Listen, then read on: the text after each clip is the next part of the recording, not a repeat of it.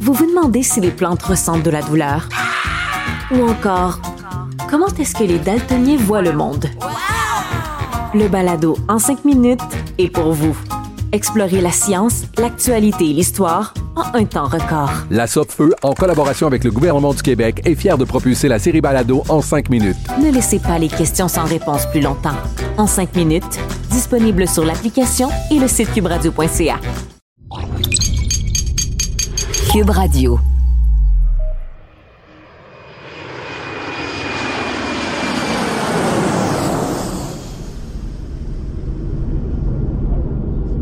À 35 000 pieds d'altitude, un Boeing 737 file à pleine allure dans un ciel d'un bleu éclatant. À son bord, plus d'une centaine de passagers écoutent des films, mangent et dorment. Pour eux, c'est un vol sans turbulence. Mais dans le cockpit à l'avant de l'appareil, c'est une toute autre histoire.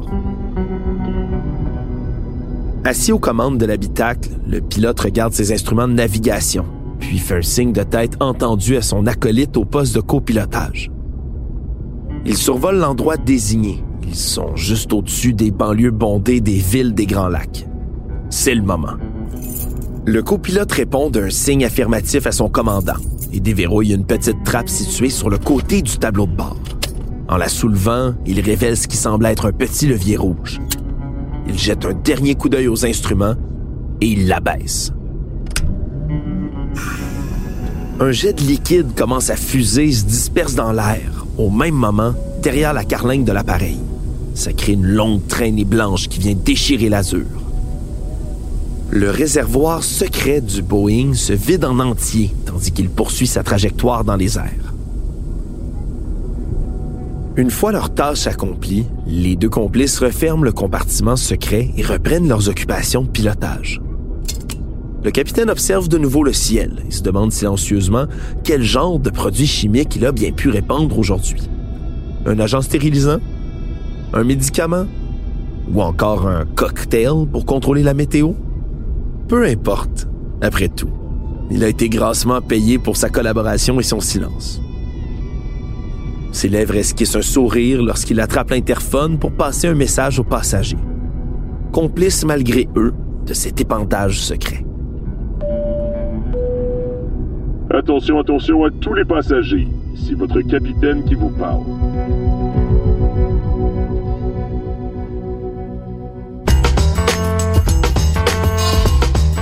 Ici Alexandre Morin-Villouellette et bienvenue à Ce n'est qu'une théorie, un balado qui démystifie les théories du complot, les conspirations et les phénomènes occultes. Des plus farfelus aux plus crédibles.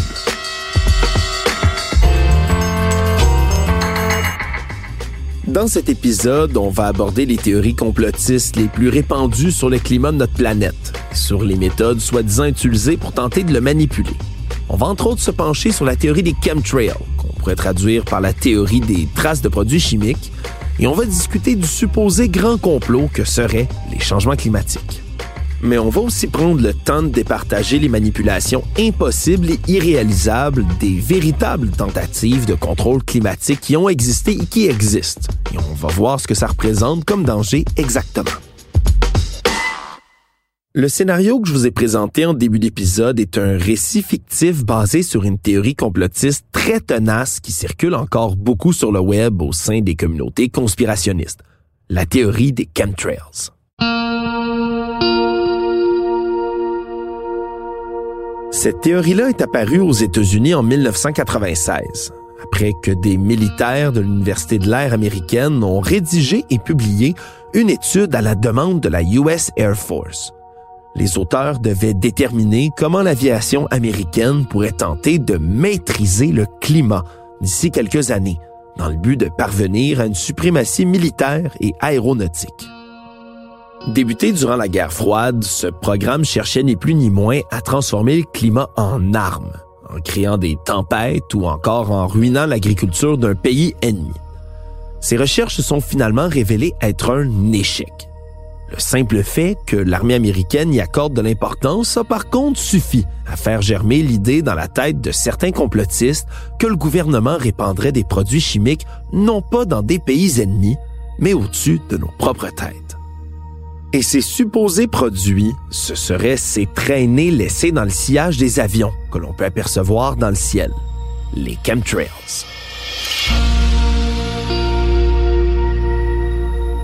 Le mot chemtrail en lui-même est une contraction des mots anglais chemical et trail, soit chimique et traîné. Il se base et s'oppose directement au terme contrail, le véritable terme pour désigner les traînées blanches laissées par les avions dans le ciel, qui est lui composé des mots condensation et traînée. Parce que oui, ces traînées existent bel et bien, mais il s'agit pas d'épandage de produits chimiques le professeur à l'Université du Québec à Montréal, Meran Ebrahimi, qui est également le directeur de l'Observatoire international de l'aéronautique et de l'aviation civile, est catégorique. Il s'agit de l'un des phénomènes les plus normaux qui soient. Ça, c'est le phénomène le plus naturel qu'on pourrait identifier. Nous, les êtres humains, euh, on en fait tout le temps. Quand vous sortez l'hiver et que vous respirez, il y a une euh, sorte de vapeur qui sort de votre bouche Qu'est-ce que c'est? C'est la température du corps qui est aux alentours de 37 degrés. La température extérieure est moins 5, moins 10 ou 0, peu importe. La différence de la température fait en sorte que l'air qui sort de vos poumons est chaud, est en contact avec le froid de l'extérieur. L'humidité fait en faire en sorte que tout de suite, il y a des cristaux qui se forment. Et donc, ça fait ce que vous voyez.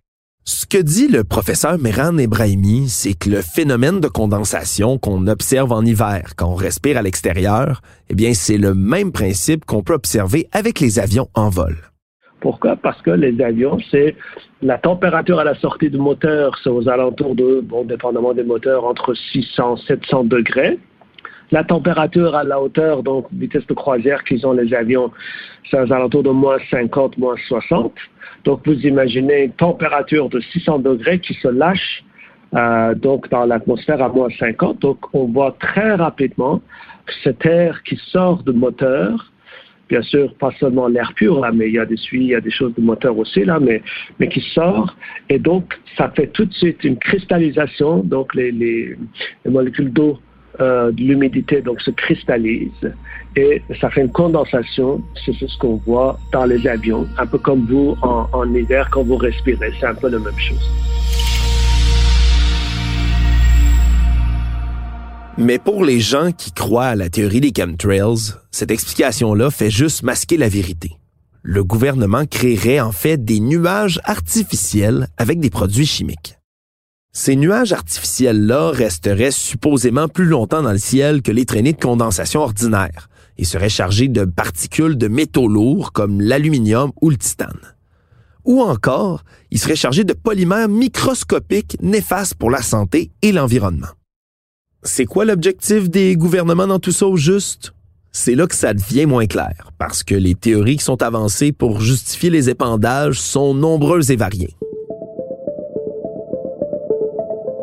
Pour certains, les chemtrails serviraient à affaiblir les défenses immunitaires, ce qui permettrait d'altérer la santé de certaines catégories de population. En gros, on rendrait des gens volontairement plus faibles, ou encore même stériles à coup de produits chimiques. Tout ça dans le but de servir les intérêts d'un programme secret de dépopulation. Les gouvernements voudraient réduire ou encore contrôler de cette manière-là le nombre d'êtres humains sur la planète. C'est le genre de théorie qui tient difficilement la route, compte tenu qu'à l'altitude où les avions de ligne circulent, les vents sont tellement puissants qu'ils disperseraient tous ces produits-là un peu partout et risqueraient de toucher ceux qui les répandent aussi. Ce n'est d'ailleurs pas la seule contradiction qui touche le processus d'épandage en lui-même. Il faut également trouver le moyen d'embarquer et de répandre secrètement le produit à partir de l'avion lui-même, rappelle le professeur Meran Ebrahimi. C'est-à-dire que le fait de vouloir utiliser les avions, les moteurs d'avions pour épandre quelque chose, c'est absurde, pour des raisons très concrètes. Euh, connaissez-vous beaucoup de produits chimiques qui passent à travers la température de plusieurs milliers de degrés à l'intérieur d'un moteur qui garde ses propriétés d'origine? C'est pas possible, ça n'a pas de sens. Ou alors on dit bah, peut-être qu'il y a un système euh, d'épandage, mais quand vous regardez les ailes d'avion et tout ça, ce système-là n'existe pas. Donc euh, ça, c'est pas du tout euh, réaliste et réalisable. Donc on ne peut pas modifier la composition, la pureté, la particularité de, de kérosène qui va dans le moteur d'avion parce que ça pose des problèmes majeurs, des problèmes graves en termes de, combustion euh, et le rendement du moteur. Donc ça, c'est pas c'est pas quelque chose qui est euh, possible.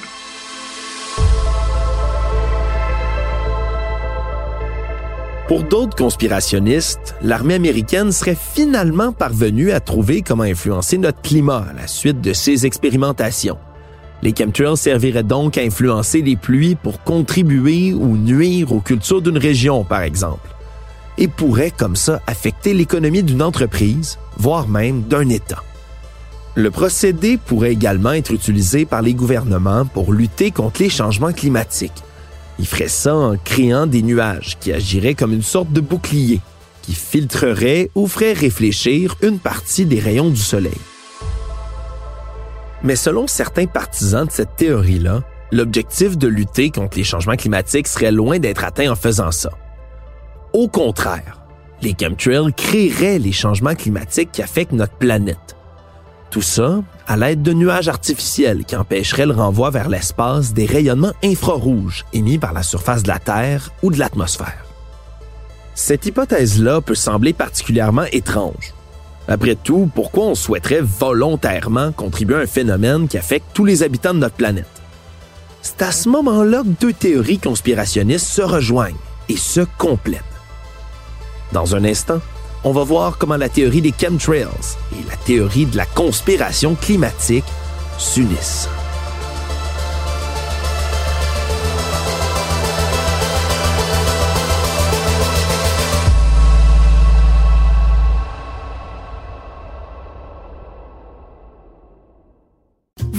Si les plantes ressentent de la douleur? Ou encore, comment est-ce que les daltoniens voient le monde?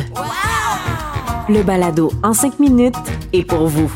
Explorez la science, l'actualité et l'histoire en un temps record. La Feu, en collaboration avec le gouvernement du Québec, est fière de propulser la série Balado en cinq minutes. Ne laissez pas les questions sans réponse plus longtemps. En cinq minutes, disponible sur l'application et le site cubradio.ca on vous a enfin préparé une nouvelle série d'épisodes de Narcos PQ. Cette fois-ci, ça s'appelle Au cœur de la Colombie. Alors moi, je m'appelle Marc Sandreski, je suis ancien policier au SPVM et maintenant journaliste au bureau d'enquête de Québécois. Et moi, je m'appelle Félix Séguin, je suis journaliste au même endroit. Pourquoi donc a-t-on décidé d'aller rencontrer un important trafiquant sur son terrain en Colombie? C'est là qu'on va le découvrir dans Narcos PQ. La série est disponible sur cube.ca dans la section Cube Radio et sur les autres plateformes de balado. La série Balado Narcos PQ est en nomination en tant que meilleure série balado d'actualité au Digital Publishing Awards en 2023. Aussi, la série a été choisie par Apple dans son top 5 des meilleurs balados au Canada en 2022. Il s'agit du seul balado francophone de la sélection. À moins d'avoir passé les 20 dernières années sous une roche quelque part, vous avez entendu parler des changements climatiques. Selon l'Organisation des Nations Unies, les changements climatiques désignent les variations à long terme de la température et des modèles météorologiques de notre planète. Parfois, il peut s'agir de variations naturelles qui sont dues par exemple à celles du cycle solaire ou encore à des éruptions volcaniques massives. Mais depuis près de deux siècles, la principale cause de ces changements-là vient de nous, les humains. Pour Philippe Gachon, les évidences s'accumulent. Les observations du milieu scientifique sont sans équivoque. Lui, il est expert en hydroclimatologie et professeur à l'Université du Québec à Montréal. Il est chercheur en la matière depuis 25 ans. Depuis la Convention 4 des Nations Unies, euh, suite à la conférence de Rio en 1992, et puis les rapports du GIEC, donc le groupe d'experts intergouvernemental sur l'évolution du climat, euh, on a des évidences qui s'accumulent, montrant que d'abord, depuis le début des, relevés météorologiques, euh, on a bel et bien un changement climatique, et en particulier un réchauffement qui se produit euh, depuis le, à peu près le milieu du, du 19e siècle, depuis le début de la révolution industrielle, Et ce réchauffement-là, d'ailleurs, s'est accéléré depuis les années 50, euh, après la Seconde Guerre mondiale, au moment où la croissance économique, le développement économique qui se fait en grande partie relié à l'utilisation des combustibles fossiles, donc qui émettent des gaz à effet de serre. Ce que dit le professeur Philippe Gachon, c'est qu'il y a un consensus clair au sein de la communauté scientifique. Mais au sein de certains mouvements, on refuse de croire à la réalité des changements climatiques. Ces complotistes-là avancent généralement que la science derrière le réchauffement climatique aurait été inventée ou déformée pour des raisons idéologiques ou financières. Et ça, ce se serait fait à coup de fautes professionnelles et criminelles de la part des scientifiques du monde entier. Au sein d'un autre mouvement encore, c'est différent. Les changements climatiques existent bel et bien, mais ils ne seraient pas causés par les humains, mais plutôt par des processus naturels. En gros, la température changerait partout sur le globe complètement par elle-même, peu importe ce qu'on fasse. Une hypothèse qui est complètement farfelue, selon Philippe Gachon. Donc le réchauffement est bel et bien là et s'accélère depuis euh, justement les années 50. D'ailleurs, les 15 années les plus chaudes sont toutes situées au cours des 20 dernières années. Euh, les années les plus chaudes depuis 1850. Puis ça, les évidences aussi s'accumulent. Euh, le travail aussi du GIEC et aussi différents experts dans le domaine en sciences du climat ont montré qu'en fait, on ne peut pas expliquer le changement, en particulier le réchauffement au cours des 70 dernières années, par exemple, depuis les années 50, sans faire intervenir l'augmentation des activités humaines, notamment euh, les émissions euh, continues de plus en plus importantes aussi des gaz à effet de serre. Il n'y a pas de forçage naturel dans le système qui permette d'expliquer qu'on une, un réchauffement et un réchauffement qui s'accentue, qui s'amplifie depuis les années 50. Ni l'activité solaire. Le cycle solaire d'à peu près de 11 ans, qui passe par un minimum tous les 11 ans et un maximum. Ensuite, euh, ne permet pas d'expliquer euh, seulement à peine 10% de l'évolution des, des, températures depuis les 70 dernières années sont, sont en partie responsables de ce facteur-là. 10%, ça, ça inclut aussi d'autres facteurs. Donc, tout simplement pour dire que la très grande majorité, en fait, du réchauffement qu'on observe est reliée aux activités humaines.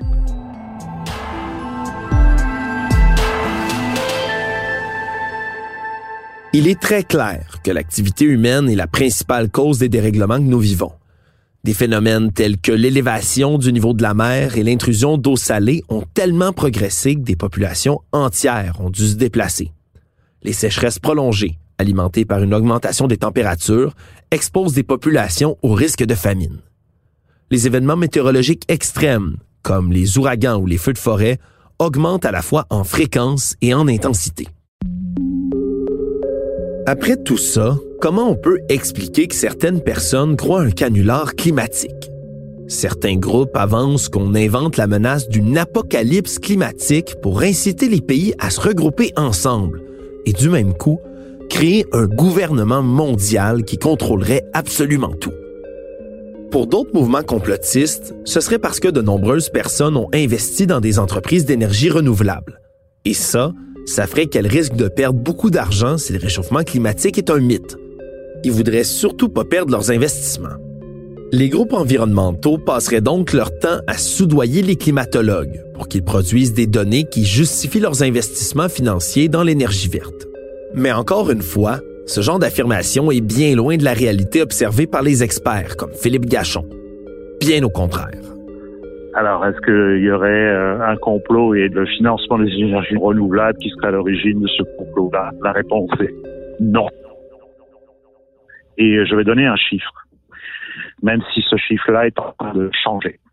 Au Canada, pendant des années, notamment pendant le gouvernement conservateur, M. Harper, on a financé les énergies fossiles et en particulier plus de 90% du financement sur les énergies vertes s'en allait vers l'industrie pétrolière. Donc, euh, clairement, c'est euh, l'endroit où on a investi le plus en particulier au Canada, notamment les énergies renouvelables. Ce que raconte Philippe Gachon, c'est qu'après le départ du gouvernement Harper, l'objectif était de réduire les émissions de gaz à effet de serre, et notamment dans le secteur pétrolier. Mais il est clair qu'au Canada en particulier, c'est en train mais on n'a pas complètement inversé cette tendance-là. On est encore à des financements assez importants. Le gouvernement fédéral d'ailleurs vient d'annoncer une nouvelle mesure augmenter le financement aux énergies vertes et réduire le financement évidemment aux énergies pétrolières. Mais pour l'instant, c'est surtout le secteur pétrolier qui a bénéficié évidemment d'un investissement, notamment en particulier pour réduire les émissions, euh, notamment ici au Canada, mais c'est vrai aussi dans la plupart des pays. C'est vrai au Canada, mais aussi dans la plupart des pays. Le secteur pétrolier a bénéficié d'investissements pour réduire ses émissions. Mais il y a une autre industrie qui doit attirer notre attention, le transport aérien.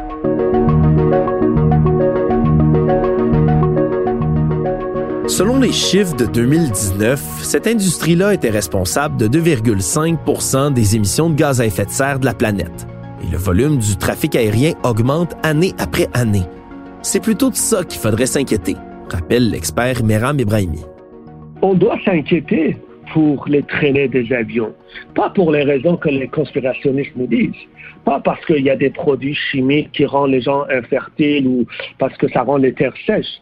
C'est tout simplement parce que il y a deux phénomènes à l'intérieur de ces traînées-là qu'il faut considérer, et ça c'est vrai, c'est que la première chose, c'est que quand cet air chaud qui sort du moteur, il n'est pas pur. Hein. Donc, il y a le suite du moteur, il y a tout ce qui est le carburant ou kérosène qui a brûlé. Hein. Donc, c'est pour ça qu'il y a un gaz à effet de serre qui est éjecté du moteur avec une force importante qui est la force de réaction du moteur et qui est dégagée dans l'environnement la particularité, là où c'est nocif, c'est que ces produits-là, c'est-à-dire le kérosène tout simplement qui a brûlé, un peu comme l'essence de votre voiture, euh, donc euh, ça s'est fait à des altitudes très très élevées. Ça fait à 30 000 pieds, c'est-à-dire qu'on est à des endroits où polluer peut être plus néfaste que si vous polluez à la surface de la Terre.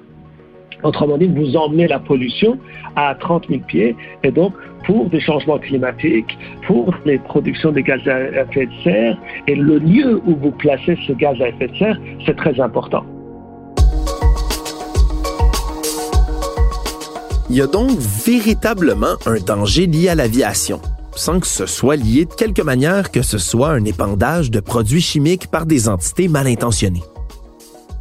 Eh bien, c'est vrai, il s'avère que les mouvements complotistes qui partagent les théories liées aux chemtrails ne sont pas complètement dans l'erreur. Parce que les contrails, le véritable nom de ces traînées blanches qui suivent le sillage des avions, eh bien, elles ont un véritable impact en elles-mêmes sur le climat. Meram Ebrahimi décrit très bien ce phénomène-là méconnu du grand public. Deuxième élément qui est encore là scientifique et malheureusement c'est nocif avec ces traînées-là, c'est que, comme vous avez remarqué, notamment, alors ça, ça dépend de la température, ça dépend du type d'avion, ça dépend de l'humidité et tout ça. Vous voyez, quand l'avion passe, les traînées, dépendamment de l'humidité, parfois elles sont larges, ils se dispersent, ils s'élargissent et ça forme une sorte de, de, nuage. Et le problème avec ces nuages-là, c'est que quand des rayons vont, les chaleurs vers l'extérieur, vers le haut, ces nuages-là, les cirrus qu'on appelle, ils renvoient ça vers la Terre. Autrement dit, ça contribue à certaines mesures, donc de réchauffement de la Terre ou réchauffement climatique, si vous voulez. Alors, donc, ces traînées-là, ils ne sont pas chemtrails, mais ils sont quand même d'une certaine manière nocifs pour l'environnement. Comme c'est le cas dans plusieurs théories complotistes, les théories entourant les chemtrails et les changements climatiques peuvent sembler invraisemblables ou pas plausibles du tout. Mais ce qui est très réel, c'est l'impact que ces théories-là peuvent avoir, alors que certains officiels, certains chefs de parti et certains gouvernements reprennent ce genre d'arguments partout dans le monde pour justifier leur inaction climatique.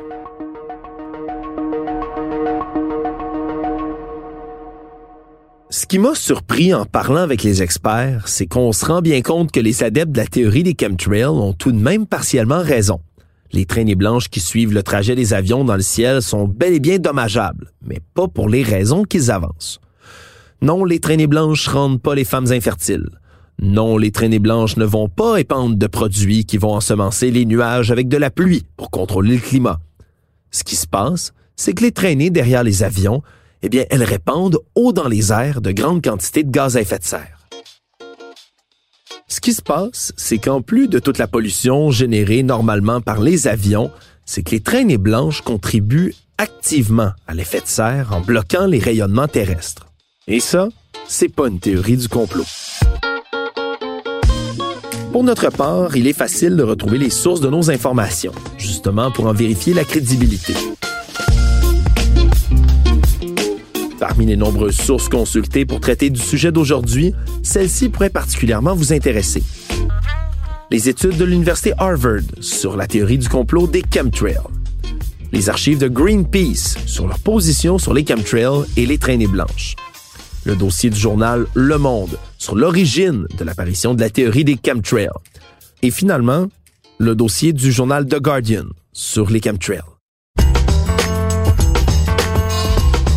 Un énorme merci à Philippe Séguin au montage et Anne-Sophie Carpentier à la réalisation. Ici Alexandre Moranville-Ouellette, merci d'avoir été des nôtres et n'oubliez pas, quand il vous manque des faits ou que vous n'êtes pas certain d'une idée, dites-vous que ce n'est qu'une théorie.